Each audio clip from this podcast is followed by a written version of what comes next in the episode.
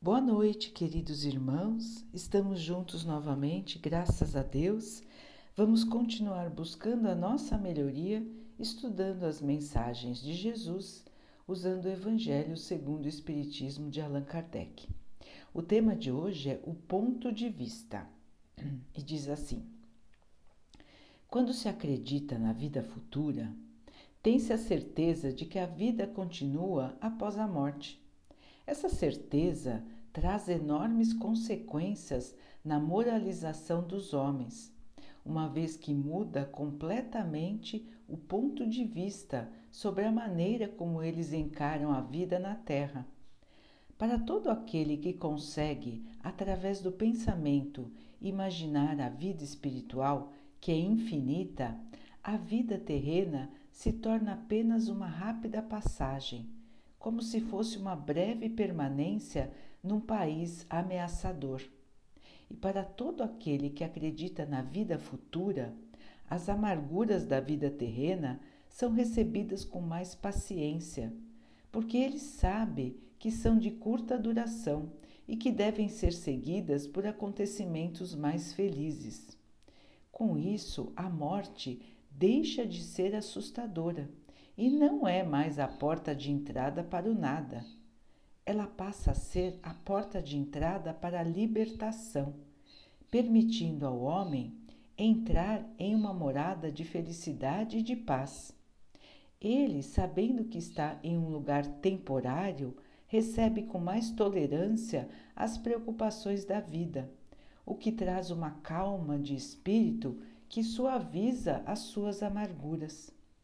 Quando o homem não tem certeza da vida futura, concentra todo o seu pensamento na vida terrena, dedicando-se só ao presente. Ele não compreende que possam existir bens mais preciosos que os da terra e age como uma criança que nada vê além dos seus brinquedos.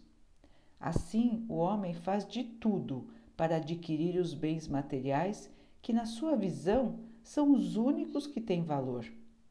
A perda do menor de seus bens causa para ele um doloroso desgosto, uma decepção sofrida, uma esperança frustrada, uma ambição não satisfeita, uma injustiça de que é vítima, a vaidade ou o seu orgulho feridos fazem de sua vida uma eterna angústia. Vivendo assim, o homem se entrega voluntariamente a uma verdadeira tortura que o acompanha em todos os instantes. Sob o ponto de vista da vida terrena, tudo para ele toma enormes proporções. O mal que alguém lhe faça, o bem que os outros recebam, tudo tem aos seus olhos uma importância muito grande. É como, é como aquele que está no interior de uma cidade e tudo parece ser para ele muito grande os homens que ocupam altos cargos e também os monumentos. Entretanto, quando sobe no alto de uma montanha, homens e coisas lhe parecem bem pequenos. Para aquele que encara a vida terrena, tendo a consciência da existência da vida futura, a humanidade se perde na imensidão, assim como as estrelas se perdem no céu. Então ele percebe que grandes e pequenos se confundem como formigas em um monte de terra, que pobres e ricos são do mesmo tamanho. Por isso, sente piedade dessas criaturas frágeis e passageiras que tanto sofrem para conseguir um lugar que as eleve tão pouco e por tão pouco tempo. É por isso que, quanto menor for a importância dada aos bens terrenos, maior será a fé na vida futura. Podemos imaginar que se corre um grande risco se todos pensarem somente na vida futura, deixando de lado a vida presente, mas não é bem assim.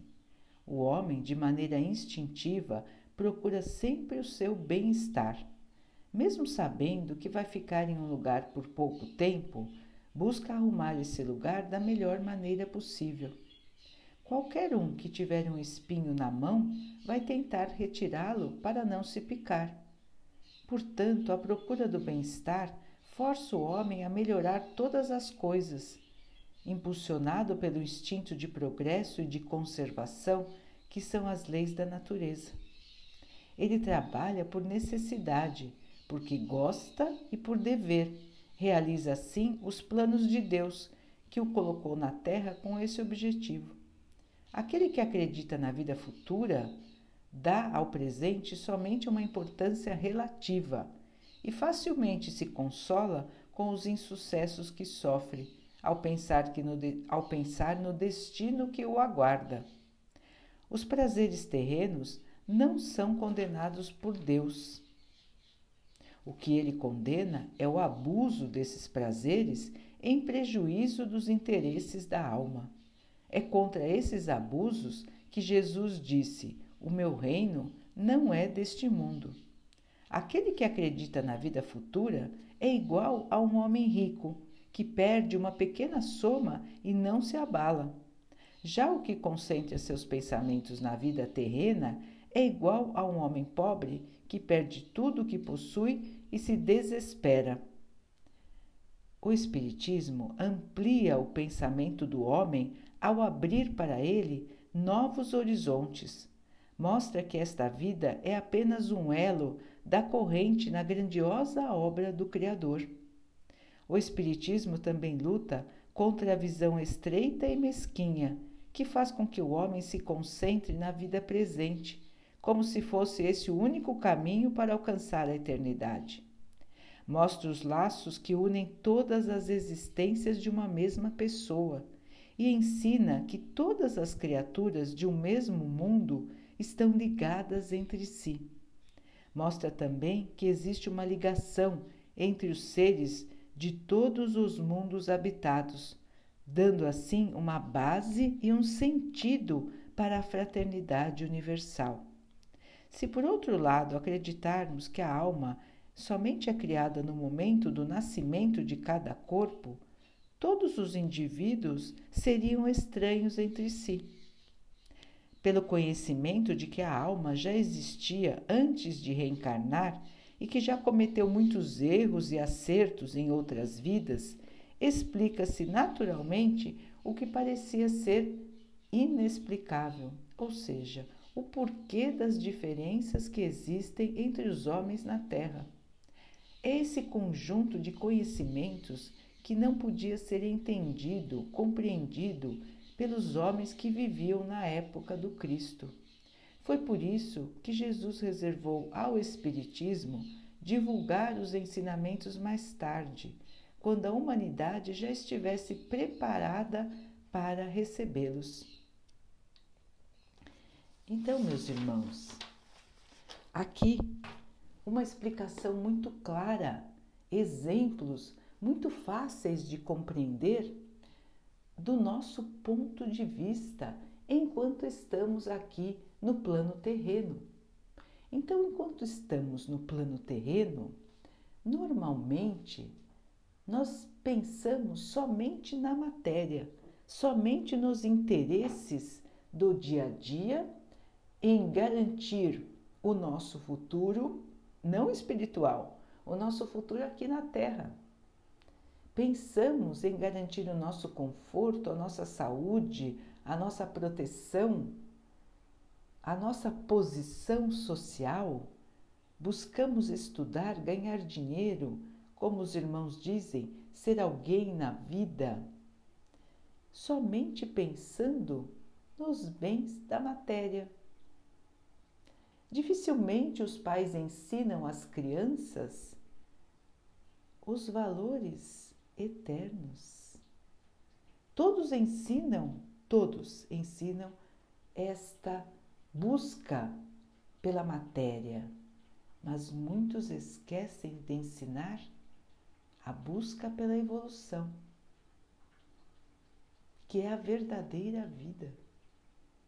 Então nós crescemos numa sociedade que valoriza a matéria e esquece do ser. E quando somos chamados a encarar dificuldades, realmente nos sentimos como crianças, nos sentimos desamparados, nos sentimos desesperados se alguém tira um brinquedo nosso. Nos sentimos contrariados, injustiçados, não compreendidos, não amparados, isolados, esquecidos por Deus. E tudo isso por quê, irmãos? Porque temos uma visão distorcida da realidade. Colocamos toda a nossa força, todo o nosso empenho, toda a nossa visão de mundo na matéria, nos bens, no corpo que vestimos atualmente, na nossa posição, naquilo que conseguimos ou não conseguimos comprar, nas nossas roupas, nas nossas posses, nos nossos veículos. E onde está a importância do ser? Onde ficam os valores morais? Onde fica a alma do corpo? Todos os irmãos sabem que um corpo sem alma nada é. É apenas um amontoado de tecidos orgânicos sem nenhum tipo de função. Todos os irmãos sabem disso. E por que ainda nos iludimos achando que somos o nosso corpo? porque ainda nos iludimos achando que o que vemos hoje na Terra é a nossa eternidade. Já recebemos tantas e tantas mensagens espirituais e continuamos recebendo todos os dias, em todos os instantes, em todos os lugares do mundo. E mesmo assim, achamos que a vida acaba no túmulo. Mesmo assim, achamos que viveremos só esta experiência? Temos tantas provas de crianças que dizem coisas, que fazem coisas que seriam impossíveis para as outras crianças, mostrando que o aprendizado se carrega de uma vida para outra são provas que Deus nos traz. Mesmo assim, muitos irmãos dizem: não, isso não, é, é uma coisa, é um dom, é uma coisa inexplicável. Irmãos, tudo é explicável. O que acontece é que muitas vezes nós ainda não temos a capacidade de entender. Mas tudo é explicável. Não existem milagres, Existem leis naturais que ainda não compreendemos pelo nosso nível de evolução. Mas já nos foram dadas muitas oportunidades de entender há muitas coisas. Jesus, na sua época, já deu muitas demonstrações do Espírito. Ele voltou depois da morte em espírito e esteve materializado entre nós, mostrando a continuidade da vida. Seus apóstolos receberam comunicações espirituais e falaram línguas estranhas. Que línguas estranhas eram essas, irmãos? Eram outros espíritos falando por meio dos apóstolos no dia de Pentecostes. Então, irmãos, são muitos os sinais, são muitas as mensagens. Desde a antiguidade, o homem sempre teve as comunicações espirituais. Na antiguidade se chamavam de gurus, de sábios, de sacerdotes, aqueles que conseguiam ter a comunicação com os espíritos e transmitir essa comunicação aos outros seres encarnados. Hoje damos o nome de médiums, que estão em todos os lugares. E são todos nós. Todos nós temos a mediunidade, irmãos. O termo médium é aquele que fica no meio entre o plano espiritual plano material, ou seja, aquele que consegue captar as comunicações dos espíritos, dos que não estão encarnados. Então, irmãos, todos são médiums. Todos nós temos a inspiração do nosso anjo guardião, dos espíritos que nos amam, dos espíritos de luz que estão nos auxiliando e nos protegendo. Todos nós temos a comunicação com o plano espiritual. Quando dormimos, temos a comunicação com outros espíritos encarnados e não encarnados. Conversamos com eles, podemos visitar outros lugares em espírito quando dormimos, o nosso espírito normalmente não fica junto ao nosso corpo.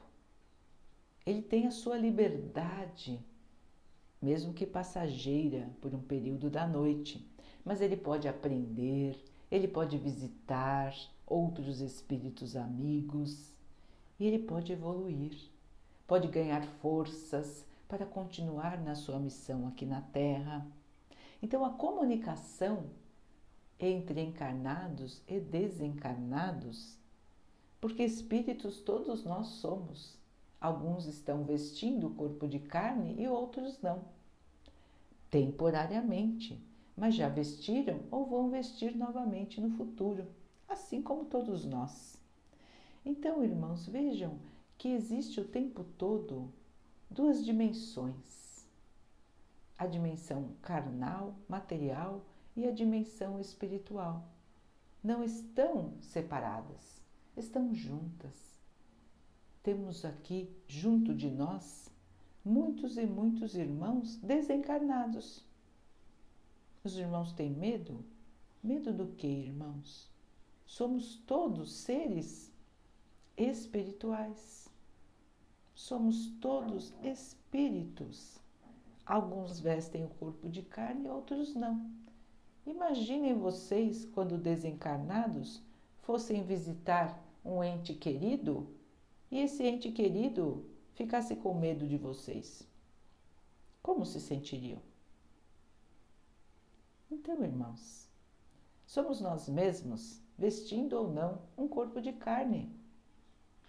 Não há motivo para medo, muito, muito menos para pavor.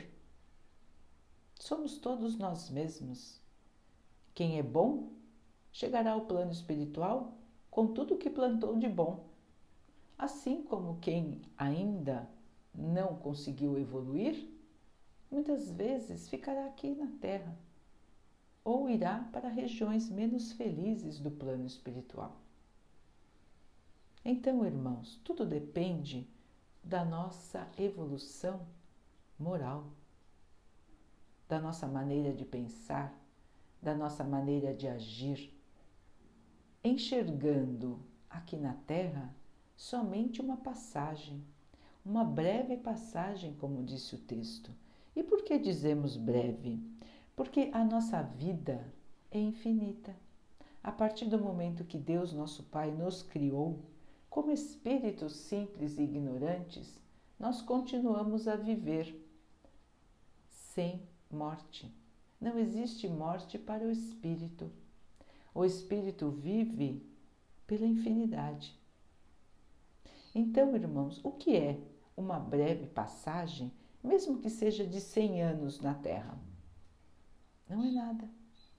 É um período tão pequeno que, se fôssemos comparar uma encarnação num dia, seriam só frações de segundos em relação a nossa vida eterna, ou seja, imortal do Espírito. Então vejam, irmãos, que mesmo que para nós as coisas que nos rodeiam, esta vida possa parecer difícil, amargurante, que nos traga medo, nos traga angústia, nos traga ansiedade, se nós nos elevarmos e lembrarmos que tudo que está aqui acontecendo conosco faz parte da matéria e que nós somos espíritos que vamos continuar além da matéria, nós podemos ver as coisas com outros olhos. Como disse o texto, com outro ponto de vista. Com o ponto de vista da realidade. Então as dores, as dificuldades se tornam menores, porque nós temos a certeza de que tudo vai passar, que nós vamos continuar e que se passarmos bem pelas dificuldades que estamos enfrentando, vamos ganhar mais luz, mais evolução. Então, a nossa próxima vida aqui na Terra, a nossa próxima encarnação, será mais feliz, terá mais paz. Quando chegarmos ao plano espiritual, chegaremos como vitoriosos e não como irmãos que desperdiçaram mais uma oportunidade de evoluir. Então, todas as dificuldades, os sofrimentos, as angústias são somente degraus para a nossa evolução. E por que então Deus distribui degraus diferentes para as pessoas?